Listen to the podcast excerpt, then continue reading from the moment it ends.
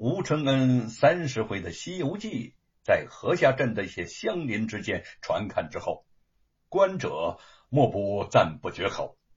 他们认为吴承恩笔下的美猴王比戏台上演的、比说书人说的要好上好几百倍。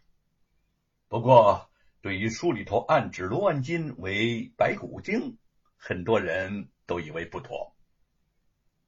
正因为罗万金是白骨精，这样写肯定会招来他的不满，祸事就会因此而结。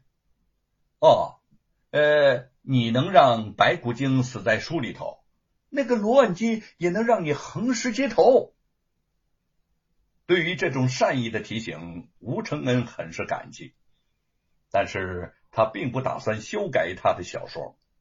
他认为，《西游记》中的美猴王不畏强权，斩妖除魔，荡平世间的丑恶。罗万金是人间的白骨精，把他写进书中，让他死在美猴王的如意金箍棒之下，正是理所应当。这一天，他将《西游记》带到镇外树林旁的小亭中翻阅着。自觉需要增补修改的地方还有很多，不知不觉的便想得出了神儿。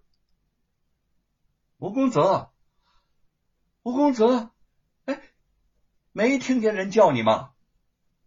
身边忽然传来一个女子的声音。吴承恩回头一看，便见到一位挎着篮子的秀气姑娘向自己走来了。叶啊，叶云。吴承恩把书放下，惊喜的站起身来。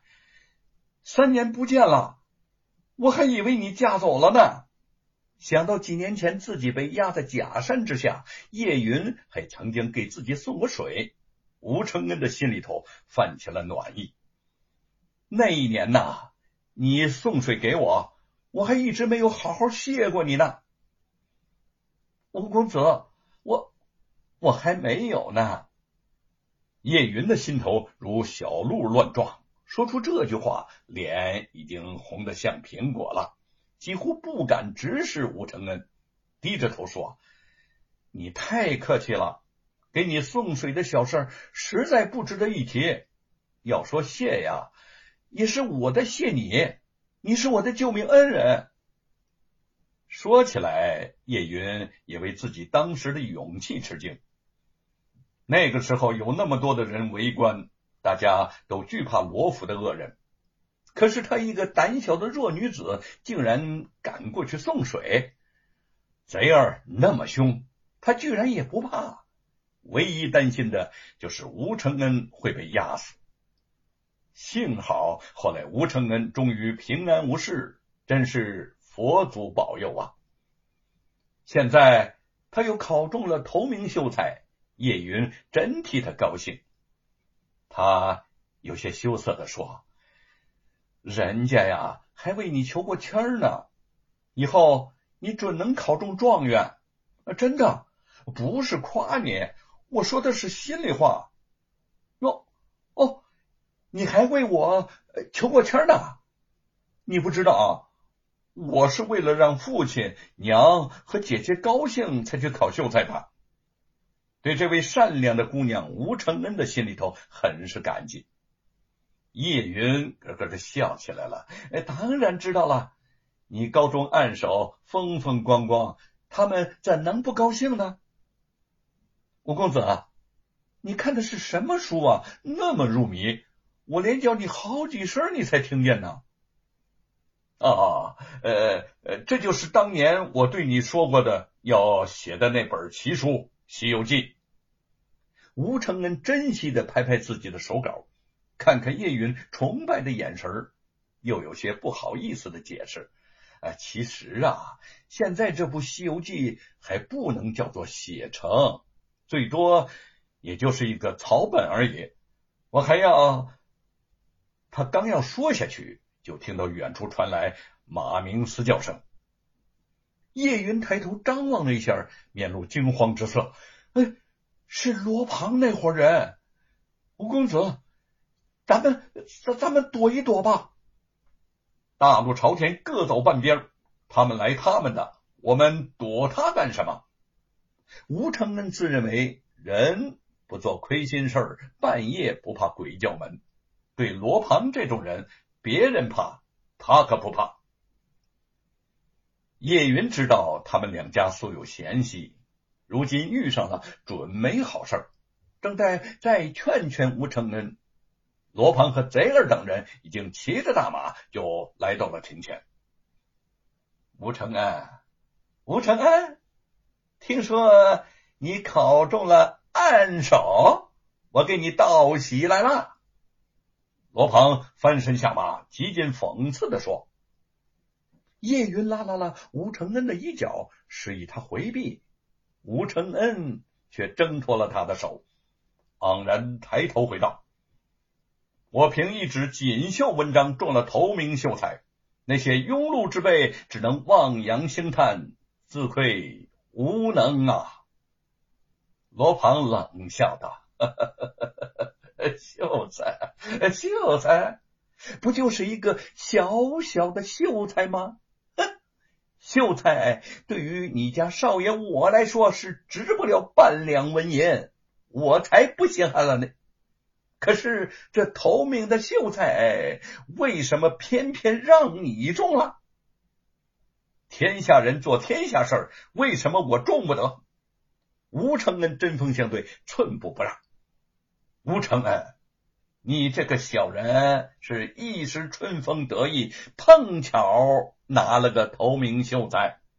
下一次，下一次你的命就不会那么好了，因为你是贱民，你的命也是贱命。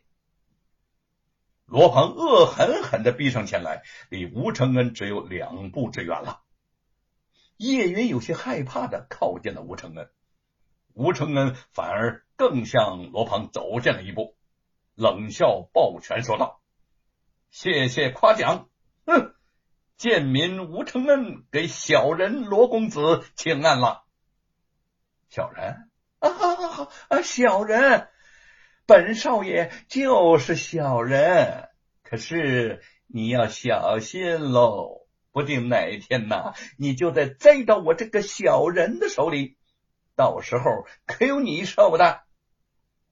罗鹏阴冷的盯着吴承恩，少爷，我呀，今天不为别事听说你写了一部书，叫呃《西游记》，是吗？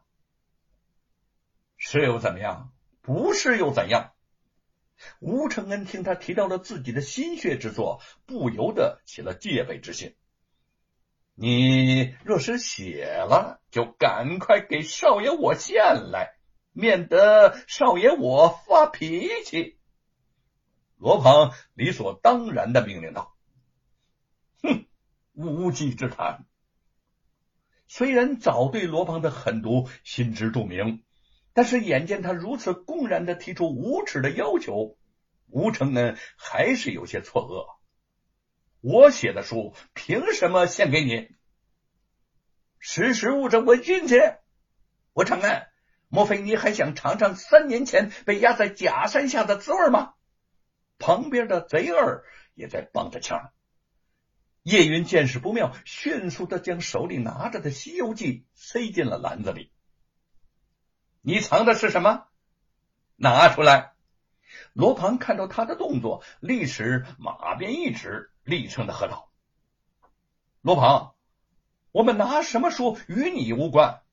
吴承恩上前来在了叶云的面前：“你不要狗仗人势，想抢走我花费数年心血草就的《西游记》，简直是痴心妄想！”贼儿用力的将吴承恩给扒拉开了。罗鹏朝叶云伸出了手：“拿来，你。”装进篮子里的是不是《西游记》？叶云慌张道：“什么《西游记》《东游记》的？我没看见，没看见，没看见！你慌慌张张做什么？”罗庞认为自己识破了叶云的小把戏，不仅得意洋洋的。那本书就是《西游记》吧？啊，不是。不是，我看就是。把书给少爷我交出来。随着他的示意，贼儿和众家丁士一起举起了马鞭子，威吓着叶云。